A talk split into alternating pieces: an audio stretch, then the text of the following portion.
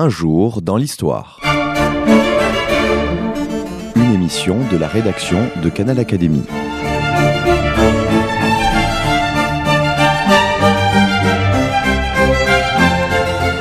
On retrouve Christophe Dickès.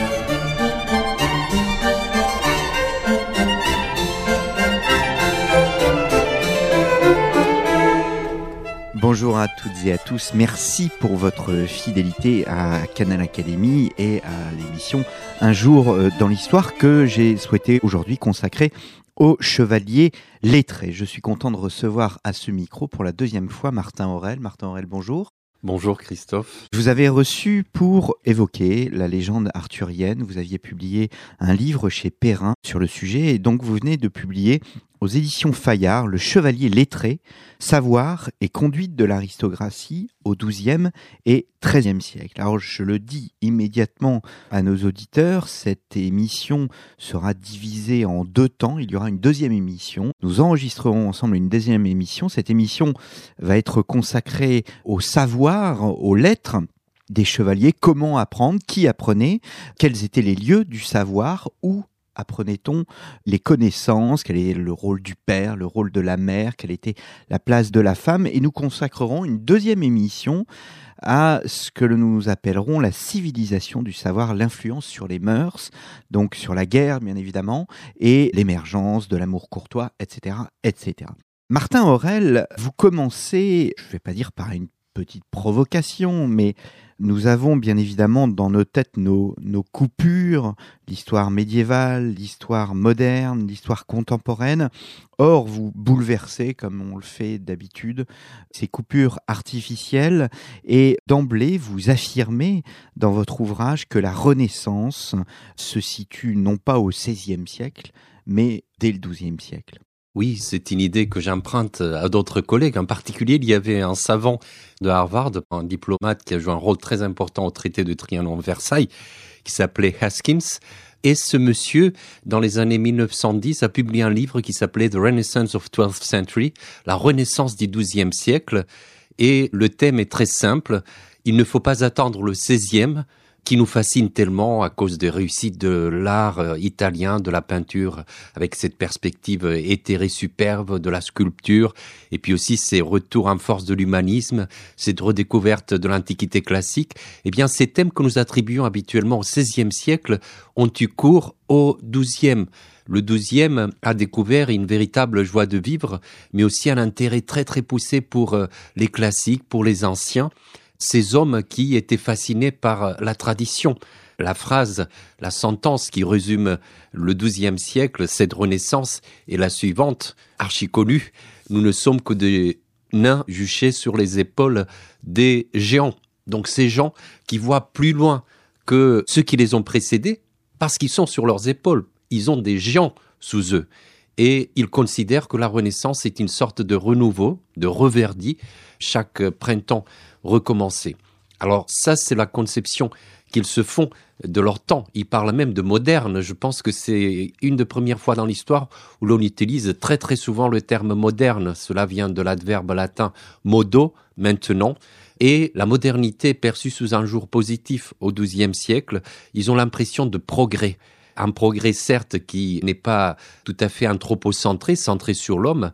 Il y a encore une dimension théologique surnaturelle chrétienne très poussée chez les gens du XIIe siècle, contrairement peut-être à ce qui se passera au XVIe, ne serait-ce que parce que la plupart de leur éducation vise à leur donner une connaissance des mystères divins, partir de la philosophie pour aller vers la théologie. Les intellectuels sont alors principalement des clercs, des ecclésiastiques. Ce qui est intéressant dans ce que vous dites, c'est qu'il y a précisément ce respect pour le passé. Vous parlez de restauration, de nains sur des épaules de géants.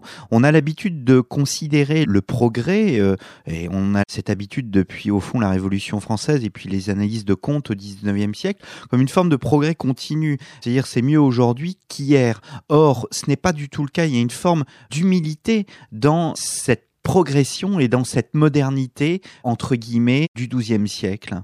Oui, c'est tout à fait juste. C'est humilité, ce terme me plaît parce que il renvoie véritablement à, à, la modestie que tout intellectuel doit avoir. Et c'était très marqué chez ces hommes chez ces intellectuels, l'idée de restauration, de renouveau, c'est vrai que la nature leur était beaucoup plus clémente. Depuis l'an 1000, les étés deviennent plus chauds, les hivers euh, moins durs, euh, il y a moins de pluie euh, peut-être au printemps, ce qui fait que on assiste à un moment de développement économique sans précédent aussi, du point de vue aussi des relations mercantiles, marchandes. Puis l'Occident est en expansion, il reprend la péninsule ibérique aux musulmans, il part dans les croisades. Il y a une sorte d'optimisme face à la nature, face à un temps qui leur a été donné de vivre. Et cela est très important aussi à côté de cette humilité, puisqu'ils savent que ça peut du jour au lendemain partir en vrille. Et c'est ce qui sera le cas au XIVe et XVe siècle, où, comme vous le dites très bien, il n'y a pas que le progrès dans l'histoire, il y a aussi des retours en arrière. Il y avait déjà le réchauffement climatique au XIIe siècle. Oui, tout à fait. Euh, pas pour les mêmes raisons, puisque les hommes n'y étaient que pour très peu, mais il existait déjà. Mm. Alors, il y a un néologisme que vous utilisez qui est assez peu connu, euh, c'est le terme de littératie. Qu'est-ce exactement la littératie et quel rôle joue-t-elle dans votre étude et votre perception? Oui, je vous remercie de poser cette question parce que elle permet véritablement de, toucher au fil conducteur de ce livre. Literacy, literacy est un terme anglo-saxon qui veut dire tout simplement l'alphabétisation. Mais quand on l'utilise euh, en sciences humaines depuis les années 70, il y a une nuance. On parle beaucoup des usages sociaux de l'écrit ou de la lecture. En quoi la société est transformée par un accès supérieur à l'écriture? Voyez, littératie ou scripturalité, on pourrait dire en français, par opposition à l'oralité. Le monde oral, nous le connaissons très bien grâce aux, sociétés dites primitives ou même aux sociétés paysannes que nous avons peut-être connues dans notre enfance, où la lecture n'était pas très répandue. Eh bien, c'est un monde qui a une perception de la réalité spécifique, qui a aussi une façon de transmettre les connaissances qui n'est par exemple pas fondé sur l'autodidaxie. Il n'y a pas d'autodidacte dans un monde sans écrit ou même sans imprimerie, puisque on dépend des autres pour la transmission des connaissances. Et cette transmission des connaissances est non seulement transmission d'un savoir technique, d'une science, mais c'est aussi transmission d'une sagesse, d'une conscience. Le maître, qui a ce rapport privilégié, puisque le livre n'existe presque pas à l'égard de son disciple, eh bien, a une empathie très forte avec lui. Et il essaie aussi de l'éduquer. Et puis, bien sûr, dans des sociétés orales, la façon d'exprimer les réalités intellectuelles n'est pas du tout la même. On agit beaucoup par adjonction de faits. On ne tient pas trop compte de l'analyse, de l'abstraction. On préfère décrire des, faits concrets. Le récit compte sans doute beaucoup plus que l'élucubration, la réflexion, la théorie. C'est aussi un monde où la tradition a beaucoup de poids. L'esprit critique est moins développé. Dès lors que vous avez un interlocuteur en face, vous lui faites peut-être davantage conscience que si vous lisez froidement un ouvrage dont vous ne voyez pas la tête de l'auteur. Donc, vous voyez, il y a aussi tous ces côtés gestuels, cette empathie, oui, dont on parlait, qui compte beaucoup. Donc, il y a une dimension très affective dans l'oralité. Alors, ce que les anthropologues nous ont très bien appris aussi, c'est qu'il ne faut pas regarder ce monde sous un jour euh, péjoratif, un peu méprisant. Voilà, nous autres alphabétisés, lettrés, qui, au contraire, il y a aussi une très riche civilisation qui est portée par l'oralité. Et ce qui a été très intéressant pour les médiévistes quand ils ont découvert les travaux des anthropologues, des ethnologues, c'était de s'apercevoir, après une certaine naïveté, où ils ont peut-être considéré que la société médiévale était orale tout court, qu'il y avait des mélanges, des subtils mélanges entre l'écrit et l'oral, parce que la civilisation médiévale connaît l'écrit depuis des millénaires. La civilisation médiévale aussi est une civilisation profondément chrétienne, ou en tout cas une chrétienté sociale, politique, où il y a un livre par excellence, la Bible, où l'usage de l'écriture se fait dans le cadre de la liturgie. Par la prédication aussi, on transmet des connaissances livresques. Et puis aussi, les gens qui écrivent, les écrivains, les auteurs, les romanciers, en fait, leur œuvre va transiter presque nécessairement par la voix, surtout avant le XIIIe siècle, avant que la prose ne se développe. Tout est en vers parce que cela doit être récité par des jongleurs. Donc vous voyez toutes les complexités entre l'oralité, une oralité mixte. Alors au sujet de la littératie, si je peux me permettre, c'est un concept qui s'est beaucoup développé chez les médiovistes à partir des années 1968, peut-être au lendemain de, cette euh, révolution culturelle qui nous a touchés tous. Il y avait une sorte de méfiance à l'égard de l'écrit. C'est une phrase très célèbre dans Triste Tropique de Claude Lévi-Strauss qui dit la naissance de l'écriture a abouti à l'asservissement. C'est les sociétés esclavagistes le sont parce qu'on a la possibilité d'écrire, parce qu'il y a une bureaucratie, un État qui contrôle. Et ça se voit très bien dans un très bel ouvrage d'un médiéviste anglais sur la literacy, From Memory to Written Records, c'est Monsieur Clancy. Eh bien, Monsieur Clancy insiste beaucoup sur le fait que l'écriture au XIIe et au XIIIe siècle, quand elle se diffuse, c'est pour enrôler, c'est pour contrôler. Or, ces deux termes Hmm. viennent de rolls, des rouleaux de parchemin Hmm. qui permettent donc de d'écrire des noms de personnes, de d'écrire leurs versements fiscaux, de leur imposer des services militaires. Vous voyez, c'est quelque chose d'oppressant de la part de l'écriture. Ce que j'ai voulu démontrer dans ce texte, c'est qu'il n'y a pas seulement une écriture pragmatique, certes, elle est Administrative. voilà, administrative, mais qu'il y a aussi des belles lettres. Et il faut pas mépriser les belles lettres. Au contraire, c'est grâce à elles que nous sommes ici en train de parler de choses très belles, de choses très hautes qui nous touchent. Et cette dimension poétique, peut-être, dans l'après 68, avait un peu été passée à la trappe. Hmm. Alors, venons-en au savoir lui-même. On a tendance à opposer le monde de la chevalerie et le monde des clercs. Or, votre euh, livre montre que l'alphabétisation, la scolarisation des enfants constitue en quelque sorte le lieu de rassemblement de ces deux mondes. Oui, tout à fait. Autour de 1300, Édouard Ier, roi d'Angleterre, que l'on connaît par son invasion de, l'Écosse et du pays de Galles, mais qui a aussi une facette très répressive, qui est celle de la fiscalité accrue euh, à l'égard de la noblesse, a convoqué tous les aristocrates, tous les seigneurs d'Angleterre dans ses tribunaux pour qu'ils lui montrent les chartes, les documents administratifs qui prouvaient qu'ils étaient donc vraiment propriétaires des terres qu'ils occupaient.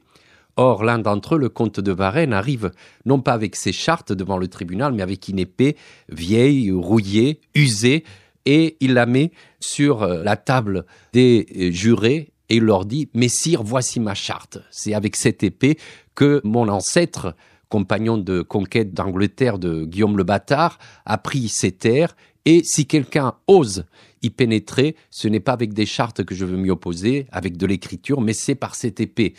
Voyez donc cette anecdote pourrait nous faire croire que les aristocrates sont rétifs à la lecture, à l'écriture. En fait, c'est une vue de l'esprit, puisque cette anecdote, ce qu'elle prouve, c'est qu'on peut utiliser comme preuve au Moyen Âge des gages ou des objets qui servent à faire valoir le droit autant que des documents écrits. Au contraire, il y a eu beaucoup de chevaliers qui ont appris à lire et à écrire même, qui ont apprécié la littérature, qui sont devenus de grands écrivains, de grands poètes. Et on peut, à un premier niveau, l'historien voit cela par le discours très laudatif, très élogieux d'un certain nombre de clercs à leur service, qui, pour les mettre en valeur, ils disent Oh, combien ils sont des savants. Et ils utilisent souvent, combien ils sont savants, ils utilisent souvent une expression qui est Miles literatus. Mon patron est un chevalier lettré. Donc, il n'y a pas d'incompatibilité entre l'épée et la plume, entre les documents administratifs réclamés par Édouard Ier et l'épée du comte de Warren. C'est un peu le sens de cet ouvrage, effectivement. Vous êtes à l'écoute de Canal Académie et je reçois Martin Aurel, auteur du livre Le Chevalier lettré, savoir et conduite de l'aristocratie au XIIe et XIIIe siècle. Nous nous retrouvons dans un instant.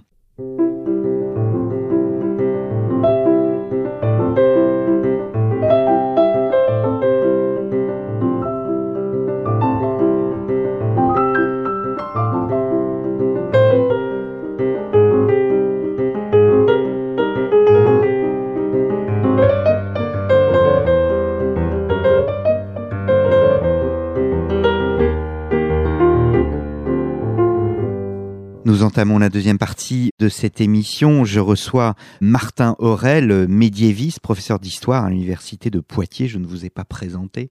Vous êtes membre de l'Institut universitaire euh, de France et vous euh, dirigez notamment les cahiers de civilisation médiévale. Vous venez de publier un ouvrage, Le Chevalier lettré, savoir et conduite de l'aristocratie au XIIe et XIIIe siècle. Alors nous évoquions le fait qu'il n'y ait pas d'opposition finalement entre le chevalier lettré et le chevalier qui tient l'épée. Il y a le monde des clercs et le monde des chevaliers. Et ce qu'il y a d'intéressant, c'est que vous montrez, euh, il y a notamment une, anecdote que vous donnez vers 1200, un jeune garçon qui s'appelle Abindous, je ne sais pas si je prononce correctement.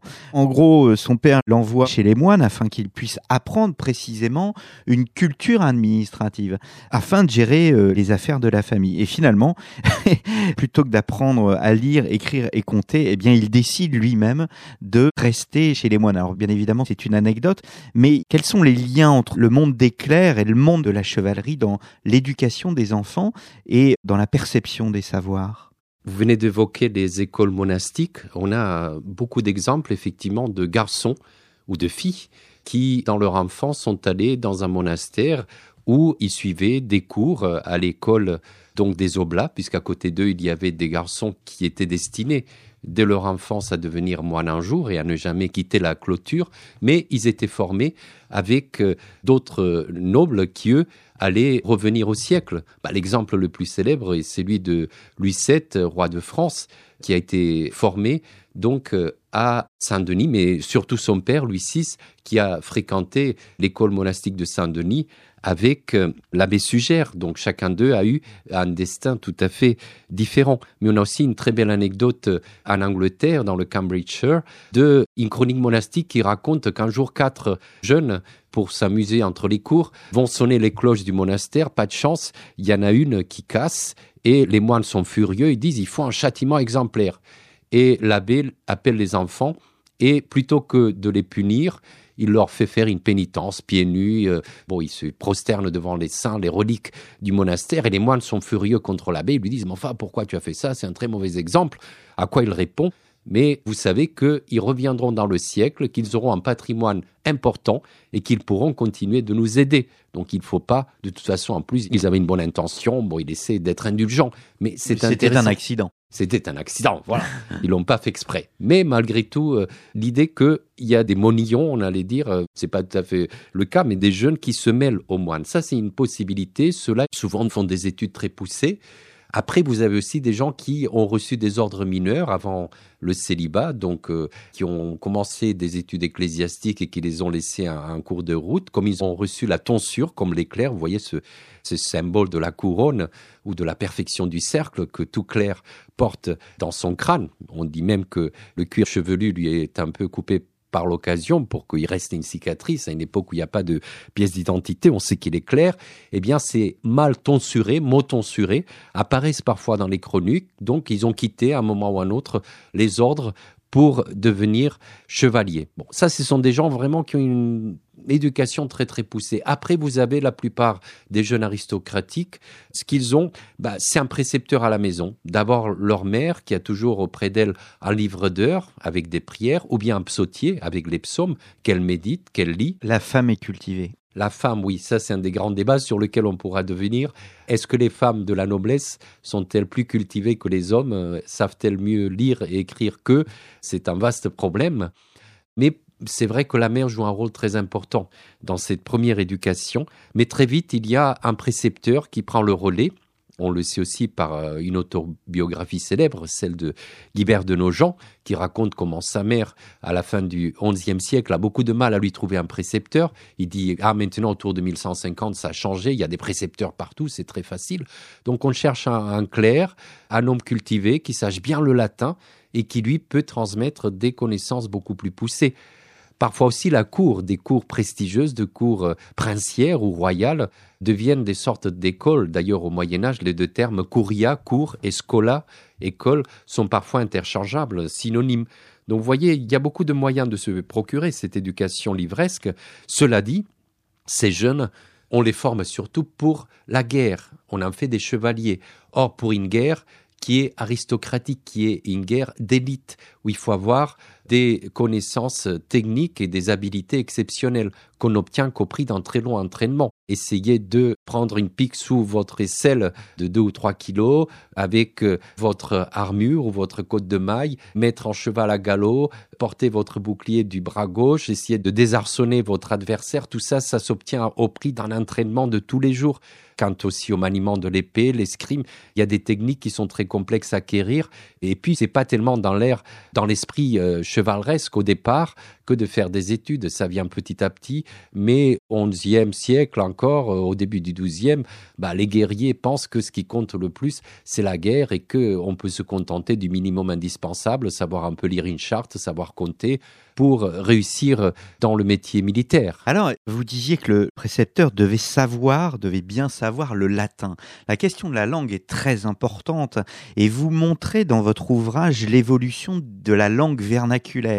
Et il y a un personnage qui joue un rôle important dans le développement de la langue vernaculaire, c'est Raymond Lulle. Et ce qui est très marrant, c'est que Raymond Lulle se considérait comme un illettré parce qu'il connaissait mal le latin, il avait quelques notions de grammaire, et pourtant, qui connaît un peu Raymond Lulle sait qu'il a écrit 30, euh, 40 ouvrages sur tous les domaines, parce qu'une personne qui avait le savoir devait connaître une large palette de la culture.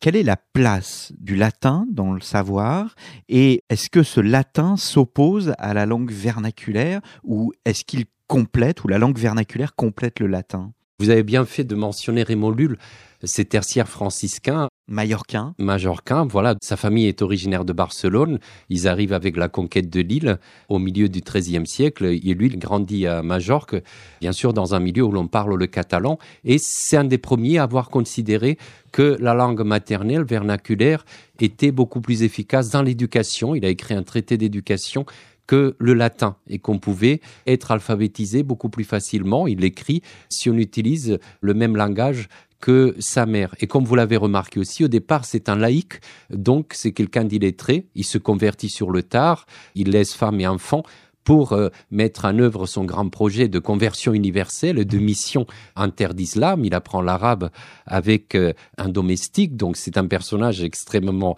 riche. Mais peut-être nous sommes là dans les années 1270, 1230. Il y a des endroits où le passage du latin au vernaculaire s'est fait beaucoup plus tôt.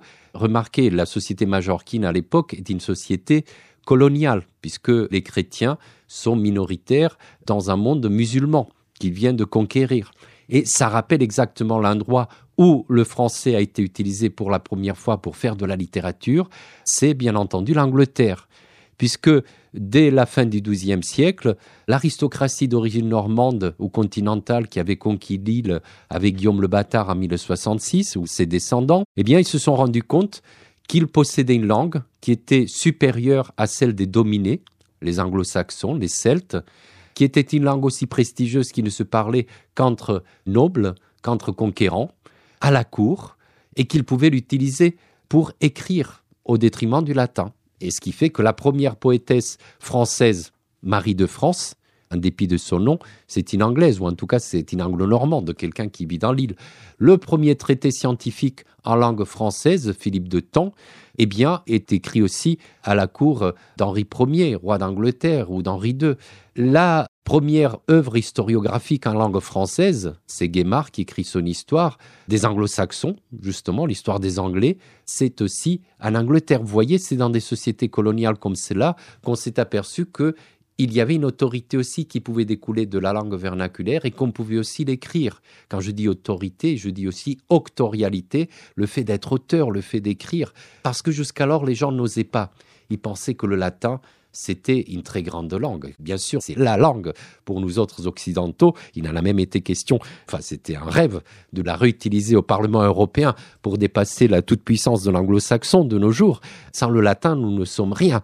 Et ces gens du XIIe siècle qui avaient une admiration aveugle envers Cicéron, envers Sénèque, envers Ovide, envers Quintilien, envers Tacite, Tite-Live, les grands historiens de l'Antiquité, vous voyez, tous ces gens avaient d'autant plus de mal à se détacher du latin pour écrire que c'était aussi la langue de l'Église la langue de la théologie, la langue des choses les plus hautes qui étaient exprimées en celle-ci. Et les clercs avaient une pratique très grande du latin. Ils pouvaient dialoguer en latin. D'ailleurs, leurs cours, leurs disputationes, leurs disputations, débats théologiques avaient lieu en latin.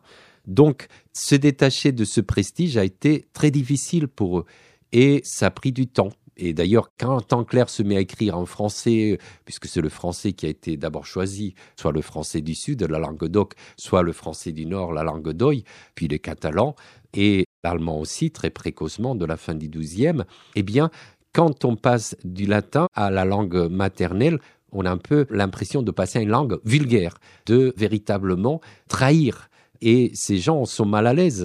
C'est comme quand nous utilisons une langue qui ne nous est pas familière. Ils font des fautes, enfin pas de fautes d'orthographe, puisque l'orthographe n'est pas encore euh, tant s'en faut fixé, mais par exemple, il y a beaucoup de voyelles muettes ou des consonnes qui sont géminées, redoublées, qui n'ont pas lieu d'être quand on prononce le français. Euh, mais il y a toujours la racine latine, vous voyez, qui sort dans leur écriture. Ils ont du mal à se dégager. Et ça, ça a été, bien entendu, un renoncement, mais c'est ce qui permet aussi aux laïcs d'accéder à l'écriture de fiction, à l'écriture artistique, pour ainsi dire. Alors votre livre est bourré d'exemples, de, petites histoires. Euh, c'est étonnant et autant en Angleterre qu'en Allemagne, qu'en France. Toujours sur la langue, je ne peux résister à l'anecdote que vous présentez. Nous sommes en 1143. Un abbé de Gloucester, donc Gilbert Folio, écrit à euh, Brian Fitz, qui est comte seigneur de Wallingford, et le comte de Wallingford donc a écrit visiblement un livre et plusieurs membres de son entourage s'en étonnent. Et Gilbert Folio écrit donc à Brian en lui disant Certains sont stupéfaits que tu aies publié un livre, quoique tu n'as jamais appris les lettres.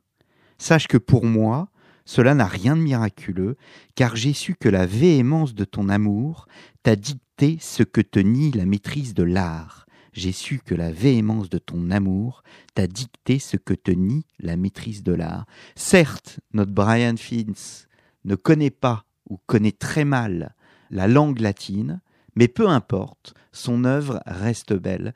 Et j'aime beaucoup cette anecdote parce qu'on pourrait se dire, le latin c'est quelque chose de figé, c'est quelque chose qui n'évolue pas avec l'écriture, possède également ses règles, et malgré cela, eh bien, il y a une respiration et on permet au fond à un laïc de s'exprimer et son œuvre est considérée par un prêtre. Oui, vous avez raison, il y a un respect mutuel. Bon, il y a aussi une alliance politique, en l'occurrence. Brian est le fils d'Alain IV, euh, duc de Bretagne, euh, du comte de Richmond aussi. Donc c'est un très haut personnage qui s'est battu du côté de l'impératrice Mathilde pendant la guerre civile anglaise. Et Gilbert Folio abbé de Gloucester, bientôt évêque de Londres, en raison de ses services à l'impératrice. Quand son fils Henri II arrive sur le trône, il lui renverra l'ascenseur. Et reconnaissant, et probablement cet opuscule porté sur euh, l'impératrice ou essayer d'encourager les gens de son parti dans la lutte. Donc c'est la véhémence de son amour est aussi euh, une sorte de collusion politique de message politique. Voilà. Il y a également des œuvres politiques. C'est ce que nous allons voir, Martin Aurel, après cette deuxième pause.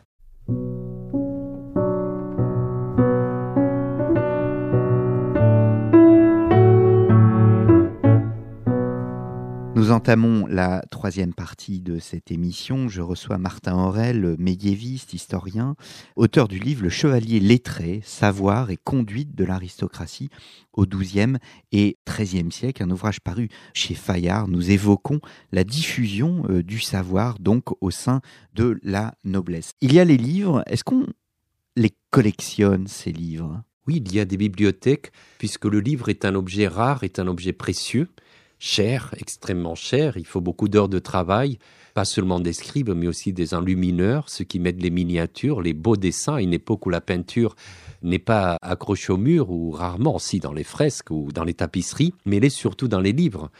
Et il y a les relieurs, et puis le parchemin est extrêmement cher. Il faut faire un, un, véritable holocauste de veau parfois pour faire un codex, un gros livre, un parchemin. Donc c'est réservé aux très riches et ces hommes collectionnent des ouvrages. Bon, ils peuvent avoir parfois une grande bibliothèque au XIIe siècle pour un laïc, c'est une quarantaine, 70 livres pour quelques princes, euh, quelques comtes flamands, mais ça va pas plus loin, vous voyez. Alors, qu'est-ce qu'on a dans ces bibliothèques quand on peut commencer à les voir? Quels sont les types de livres que nous voilà, Il y a beaucoup de, de littérature religieuse, c'est évident, puisqu'il y a toujours cette dimension sacrée de l'écrit la liturgie. Ces gens ont une chapelle dans leur château et ils assistent pas seulement à la messe le dimanche, mais de façon quotidienne. Ils suivent parfois aussi les heures à plusieurs moments de la journée. Ils s'arrêtent pour lire avec les prêtres un certain nombre de psaumes ou des prières de l'Église. Donc il y a des livres d'heures, il y a des psautiers, comme on le voyait tout à l'heure, au point que la représentation iconographique par excellence de la femme aristocratique à partir du XIIIe et du XIVe siècle, c'est la femme au livre d'heures. Vous voyez, elle porte toujours soit un caniche, soit un livre d'heures C'est un des objets préférés de ces dames. Ce qui est intéressant, ça renvoie à l'éducation, et pas seulement à l'éducation des garçons dont on parlait tout à l'heure, mais aussi des filles, puisqu'un thème iconographique très populaire à partir du XIVe siècle, ce sera l'éducation de la Vierge par sa mère Sainte Anne, à partir de son psautier qu'elle lui ouvre. Donc vous voyez, ça c'est très important, les livres de piété. Mais vous avez aussi les ouvrages historiques, soit de l'histoire ancienne, on parlait de titres livres, Aoulou Gélé, euh, un certain nombre euh, tacite aussi, qui se trouvent dans ces bibliothèques. Cicéron disait déjà que Historia magistra vitae, l'histoire est maîtresse de vie. On pense à l'exemplarité de l'histoire c'est euh, le XIIe siècle, la grande époque de Alexandre le Grand, la fascination pour Alexandre, le plus grand conquérant de l'Antiquité. On raconte souvent son histoire à ses enfants, d'autant plus qu'il était très éduqué, puisqu'il a été élevé rien de moins que par Aristote. Donc il y a des personnages historiques qui sont exemplaires. Savoir grec donc et savoir latin. Voilà, hmm. mais grec traduit en, hmm. latin, bien entendu, puisque très tôt on a traduit le pseudo-Calistène, qui était la ville la plus importante d'Alexandre. On a au moins Léon de Naples qui a fait une traduction très populaire au Xe siècle. Et puis, outre les ouvrages de religion, d'histoire, il y a aussi des ouvrages de sciences, euh, des manuels de médecine, enfin, des herbaria, des taquina sanitatis, donc euh, des conseils de santé. Voilà, c'est très important aussi. On a aussi, à partir du XIVe siècle, des traités d'agronomie, la façon de gérer un domaine. L'astrologie? L'astrologie, ça peut intéresser un certain nombre de gens, même s'il faut s'en méfier. Vous parliez de Raymond Lull, il dit explicitement dans son œuvre d'éducation pédagogique qu'il ne faut pas l'apprendre aux enfants parce que ça sent le soufre. Pourtant, il en a écrit plusieurs, en tous les cas au moins un de mémoire. Oui, c'est vrai, c'est vrai. Lui-même, euh, il considérait peut-être qu'il savait le faire dans les normes de, de la pensée chrétienne et pas païenne. Donc, vous voyez, c'est des bibliothèques assez hétéroclites. Bien sûr, il y a une part très importante des œuvres de fiction. Mais curieusement, ces œuvres de fiction, quand on les a, on les a toutes reliées. Il y a trois ou quatre ouvrages reliés dans un même manuscrit, parce que très souvent, ces œuvres de fiction étaient dites dans les soirées, dans les veillées aristocratiques, par des jongleurs ou lues à haute voix. Alors nous allons revenir, je vous arrête, je me permets de vous couper, on va revenir hein, sur les lieux du déploiement du savoir et sur qui donne ce savoir, notamment, vous le dites, les jongleurs. Je veux rester simplement sur le livre. Il y a un fait qui m'a étonné, c'est une richesse, le livre, mais on n'hésite pas à se passer les livres, à se prêter les livres. Et il y a même, vous racontez une anecdote d'un écrivain qui n'a pas pu terminer son livre et qui l'a retrouvé plusieurs années après et qui a pu le terminer après l'avoir récupéré. Oui, c'est excellent. Il y a deux personnes qui se plaignent d'avoir perdu leur livre. L'un, c'est Guerne de Pont-Saint-Mexence, qui est l'auteur d'une vie de Thomas Becket, et qui dit qu'à un moment, il commençait à déclamer déjà son livre et que plusieurs mauvais romanciers lui ont piqué l'idée, ils ont déformé ce qu'il a dit. Donc, il y a des versions de sa vie de Saint Thomas Becket euh, non officielles qui n'ont pas son label, qui circulent. Donc, il est très, très fâché. Et puis, il dit, bon, bah là, cette fois-ci, je vous donne le texte véridique. Et puis, il y a aussi cet écrivain allemand qui euh, prête à la jeune épouse de son patron son manuscrit euh, en cours d'écriture, qui à son tour, soit lui est dérobé, soit c'est une domestique qui les lui prend, enfin il disparaît, et puis il euh, le retrouve au bout d'une dizaine d'années à Mayence, où il y a une très très grande diète, un grand rassemblement des nobles allemands au moment où Frédéric Barberousse décide de partir pour la troisième croisade, donc dans les années 1189 euh, 87, si je ne me trompe. Et là, il voit effectivement que quelqu'un a son manuscrit, donc il le récupère, il peut à la fin finir de l'écrire. C'est vrai, on dérobe euh, les manuscrits, on se les passe aussi, c'est un très très beau cadeau. On a des exemples extraordinaires de, de, manuscrits qui ont circulé partout en Europe. On a très vite, par exemple, une version allemande du Roland qui vient d'Angleterre, en fait, le premier manuscrit conservé de, Roland, fin XIIe siècle, c'est la cour d'Henri de Plantagenet. Or, une de ses filles a épousé Henri de Saxe, et Henri le Lion, donc de Saxe et de Bavière, et une des premières versions du Roland est rédigée en allemand dans son entourage. Vous voyez, donc il y a cette circulation de manuscrits à l'occasion des mariages. C'est un très très beau cadeau que l'on fait. On a des dames aussi qui disent, bah, tel psautier m'a été donné par euh, ma cousine, par donc c'est un beau cadeau que l'on offre, c'est vrai. Alors il y a trois lieux où on déclame le savoir, c'est la aula, la salle de réception, la caméra, la chambre et la capella, la chapelle. Alors laissons la chapelle de côté qui est bien connue arrêtons-nous plutôt sur la salle de réception et la chambre. La chambre renvoie d'ailleurs à la femme davantage qu'à l'homme, même s'il est bien présent. En revanche, la salle de réception, c'est là où euh, intervient notamment le jongleur. Et ce n'est pas le jongleur ou le bouffon caricatural tel qu'on peut l'avoir. En lisant votre ouvrage, en fait, je pensais au cinéma. Finalement, c'est le cinéma de l'époque. Oui, c'est juste. C'est des gens qui ont des soirées très longues, surtout l'hiver. Ils s'ennuient et ils cherchent à avoir des loisirs et ils se passionnent pour le récit, pour euh, tout ce que les jongleurs peuvent leur raconter. Ces jongleurs peuvent devenir du jour au lendemain extrêmement riches. On leur jette des, fourrures, on leur donne des chevaux. Après une performance réussie, bon, c'est aussi des flambeurs, donc ils dépensent très vite ce qu'ils ont reçu parce qu'ils euh, veulent vivre comme les aristocrates. Mais ça rappelle effectivement notre système un peu de le show biz de, de nos jours. Tout à fait d'accord avec vous. Et l'aula, cette salle de réception, au départ, était un lieu très masculin. Il y a même un, moraliste anglais à la fin du XIIe siècle qui dit surtout les femmes, ne laissez pas traîner les quenouilles, ce qui vous sert à filer. Dans la l'aula, c'est pas sérieux, c'est pas digne. Et en revanche, c'est un espace très masculin. Par exemple, on a beaucoup de râteliers avec des armes qui sont posées là. C'est là aussi que le Seigneur rend justice. Les femmes, à l'exception des banquets, bien sûr, elles descendent à l'aula, à la salle de réception, au hall. Hein, aula, ça donnait hall, hall. Eh bien, elles, elles n'y font que passer sauf dans les banquets, sauf dans les veillées, bien sûr, ces moments de sociabilité masculine et féminine qui sont très importants. En revanche, la femme, comme vous l'avez très bien remarqué, est dans la chambre aux dames, dans la caméra en latin, et elle y passe la plupart de son temps. Il y a très peu d'hommes, si ce n'est le jeune euh, garçon euh, que l'on éduque avec elle, on parlait de cela tout à l'heure, et il y a là une sociabilité féminine qui se met sur pied, pas seulement par les chansons de toile, parce que ça a des manifestations artistiques qu'elles peuvent réciter quand elles exercent des activités de, comme coudre, comme tisser, comme filer, mais il y a aussi des jongleurs qui viennent de temps en temps, des clercs aussi qui viennent faire des prêches ou éduquer ou lire des documents. C'est vrai que c'est des lieux d'une sociabilité euh, extrêmement poussée. Il faut savoir aussi que ces chambres, ce ne sont pas bien sûr seulement des chambres à coucher, il y a très peu de lieux spécifiquement pour dormir le lit euh, se transforme très vite en divan euh, pendant la journée. Donc, euh, c'est des hauts lieux de, sociabilité oui, de, où on se rencontre entre femmes, une sorte de, gynécée. Et, il y a donc ces passerelles, ces couloirs entre l'aula et la caméra.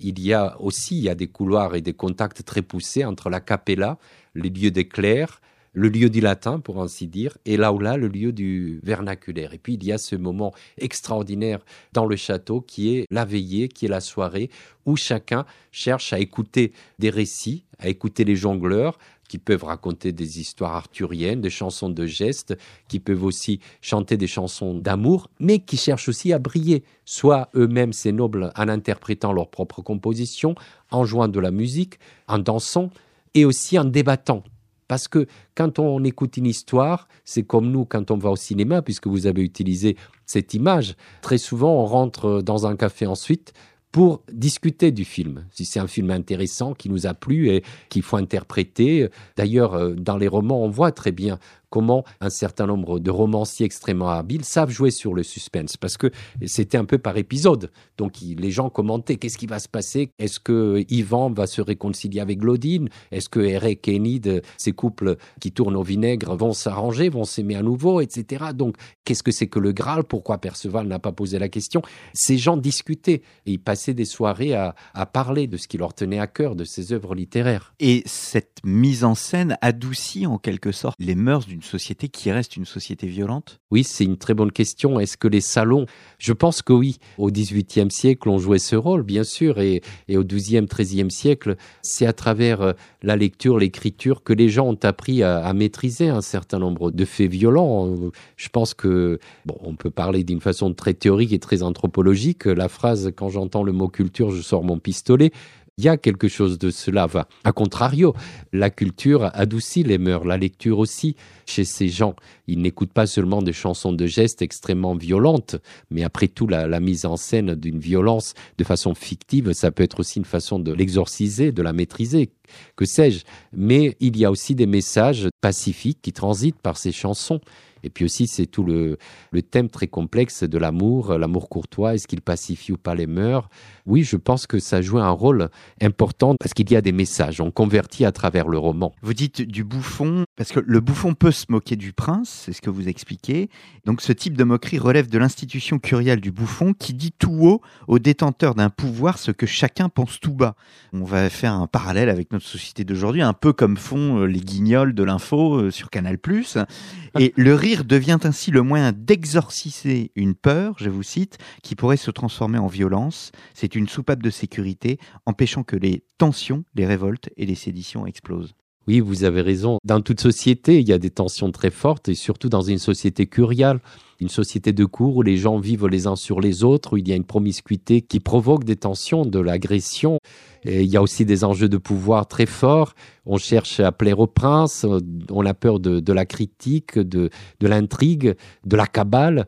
Donc euh, c'est un monde qui n'est pas du tout facile à vivre et le rire, ne serait-ce que quelques heures, dans le cadre d'une veillée aristocratique avec des bouffons qui nous amusent, ça permet effectivement de passer outre à beaucoup de, de tensions. Et puis il y a aussi le fait de pouvoir dire le clown shakespearien peut tout dire. Regardez dans, dans Le Roi Lear, ce qu'on peut faire de pire, c'est tuer un bouffon.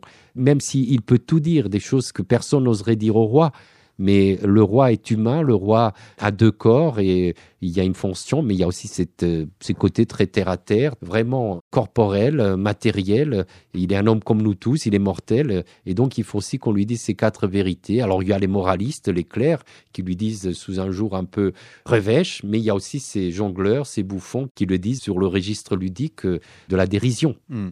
Je voudrais, nous arrivons peu à peu, Martin Aurel, au terme de cette émission. Je voudrais que nous restions quelques minutes sur quand même cette idée des femmes savantes.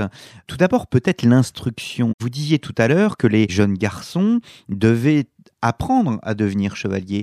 Est-ce que les filles, parce que euh, une fille ne devient pas chevalier, elles ont dégagé plus de temps et de fait, elles pouvaient s'instruire davantage? Oui, je suis d'accord. C'est l'argument le plus porteur quand on essaie de dire que les femmes étaient mieux formées que les hommes. elles avaient du temps. Et puis, euh, elles avaient le goût aussi, ne serait-ce que du point de vue de cette piété qui passait par le livre, puisque à partir du XIIIe siècle, pour reprendre le titre d'un ouvrage de Jacques Dallarin, qui reprend Michelet à son tour, Dieu devint femme pour ainsi dire, c'est-à-dire la féminisation de la piété chrétienne. Donc ça commence à cette époque et par le livre, par leur relation avec le clergé, la femme a une position privilégiée dans le domaine de la culture savante. En même temps, ce qui est très curieux, c'est qu'il y a très peu de femmes écrivains il y a l'exemple, mais c'est l'exception qui confirme à la règle, qui est une femme exceptionnelle et l'œuvre est superbe, qui est Marie de France, bien sûr, cet écrivain anglo-normand de la fin du XIIe siècle dont nous parlions, scellé dans ses contes à thème breton, celtique, il y a vraiment une tonalité féminine qui se voit à chaque page. C'est quelqu'un qui est capable de faire allusion à comment on change les couches d'un bébé, comment on le lave, comment on l'allait. Vous voyez, elle est très sensible aussi aux personnages féminins qui se révoltent contre la rusticité, contre la brutalité des hommes qui les enferment, ces bardons qui les empêchent d'avoir une vie normale, ces hommes brutaux. Elles savent toujours tirer leur épingle du jeu, pas seulement par la séduction ou par un pouvoir informel, mais aussi en ayant des fonctions, en exerçant des activités politiques au grand jour. Donc vous voyez, c'est très intéressant, Marie de France. Mais curieusement, il y a très peu des femmes. Même chez les troubadours, on connaît dans les 200 troubadours, eh bien, il y a très peu de femmes. Les les femmes troubadours, ne sont qu'une vingtaine. Et certains disent, ah, mais c'est même des hommes qui ont écrit leurs poèmes. Bon, et ce qui est très curieux, c'est ou très intéressant, c'est que ces femmes, quand elles apparaissent, c'est dans le cadre de ce qu'on appelle des tengsung ou des jeux partis, c'est-à-dire des échanges de vers du tac au tac à la veille aristocratique. On impose un sujet et puis il faut créer des poèmes de personnes qui se répondent avec des vers. Et c'est là que la femme, dans ses joutes poétiques, dans ses dialogues, intervient. Donc comme s'il était un peu de plus dans les veillées aristocratiques, mais autrement, pourquoi il n'y a pas cette octorialité féminine, à part Marie de France? Elle, elle est très fière, elle dit, je sais le latin, j'ai la clergie, j'ai traduit Ésope, j'ai traduit du latin en anglo-normand, en français, je vais vous montrer ce que je sais faire et je vais laisser mon nom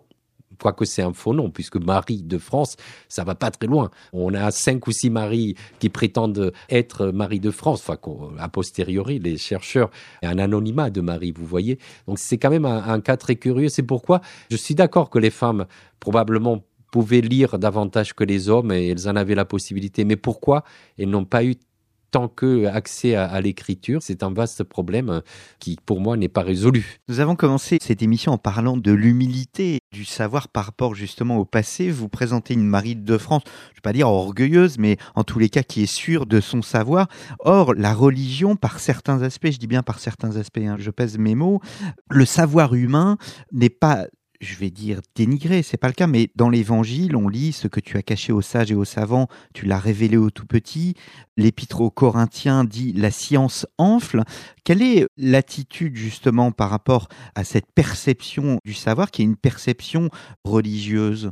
Oui, c'est une question très intéressante, très difficile aussi il y a bien entendu. Puisqu'il y a un, je me permets de vous si, Il, y a un, il y a un paradoxe, parce qu'encore une fois, le véhicule du savoir, euh, Benoît XVI l'a montré de manière magistrale au Bernardin, la recherche de Dieu, la recherche de Dieu se fait dans le savoir et dans la connaissance. Oui, vous faites bien de parler du discours au Bernardin de Benoît XVI, puisqu'il est fondé sur l'utilisation d'un ouvrage que les gens ont été surpris que le pape le connaisse parce qu'on pensait qu'il était réservé aux médiévistes très pointus qui est l'ouvrage de Don Leclerc, L'amour euh, des lettres et le désir de Dieu au Moyen Âge. Comment les moines ont redécouvert les classiques et comment ils ont remis au goût du jour ce savoir latin traditionnel, comment ils l'ont utilisé aussi pour dire tout leur amour de Dieu.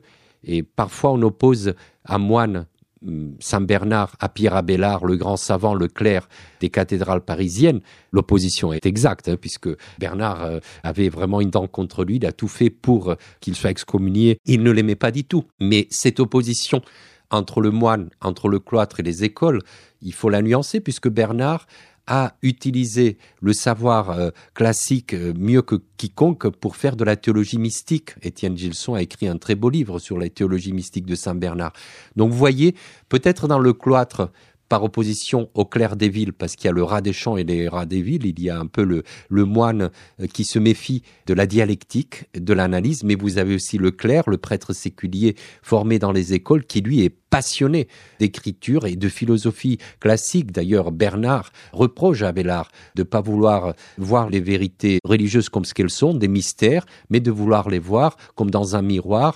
Il cite Saint Paul comme si elles étaient déjà là. Donc il y a cette opposition qui existe et qui est une dialectique propre au christianisme, mais elle est un peu surfaite. Comme je vous dis, même les moines s'intéressent beaucoup à la culture et c'est grâce à eux que nous avons conservé tous les classiques, puisque les manuscrits les plus causes de Cicéron, de Sénèque, de Dovide viennent des monastères du 8e, du 9e siècle. Donc sans eux, rien n'aurait subsisté de l'Antiquité. Et puis dans les écoles urbaines, même si c'est pour étudier la théologie ou une science qui nous fait un peu sourire parce que elle est faite avec les moyens du bord, pas de façon très empirique encore, eh bien, l'Église ne s'est jamais opposée à la culture. Au contraire, c'est grâce à elle qu'elle a subsisté à, travers le Haut Moyen Âge et, et qu'elle est redevenue du goût du XIIe siècle. Et les chevaliers en ont profité. Eh bien, c'est sur ces mots positifs, Martin Aurel, que nous allons euh, nous quitter. Le Chevalier lettré, savoir et conduite de l'aristocratie au XIIe et XIIIe siècle, un ouvrage paru chez Fayard. Et je vous donne, Martin Aurel, rendez-vous pour une prochaine émission, donc euh, consacrée à la civilisation des mœurs chevaleresques. Hein. nous, nous verrons quel est le rôle justement de cette culture sur la guerre, sur les manières et l'amour, ce qu'on appelle l'amour courtois, dans une prochaine émission. Merci beaucoup. Merci à vous et à très bientôt pour un nouveau numéro d'un jour dans l'histoire.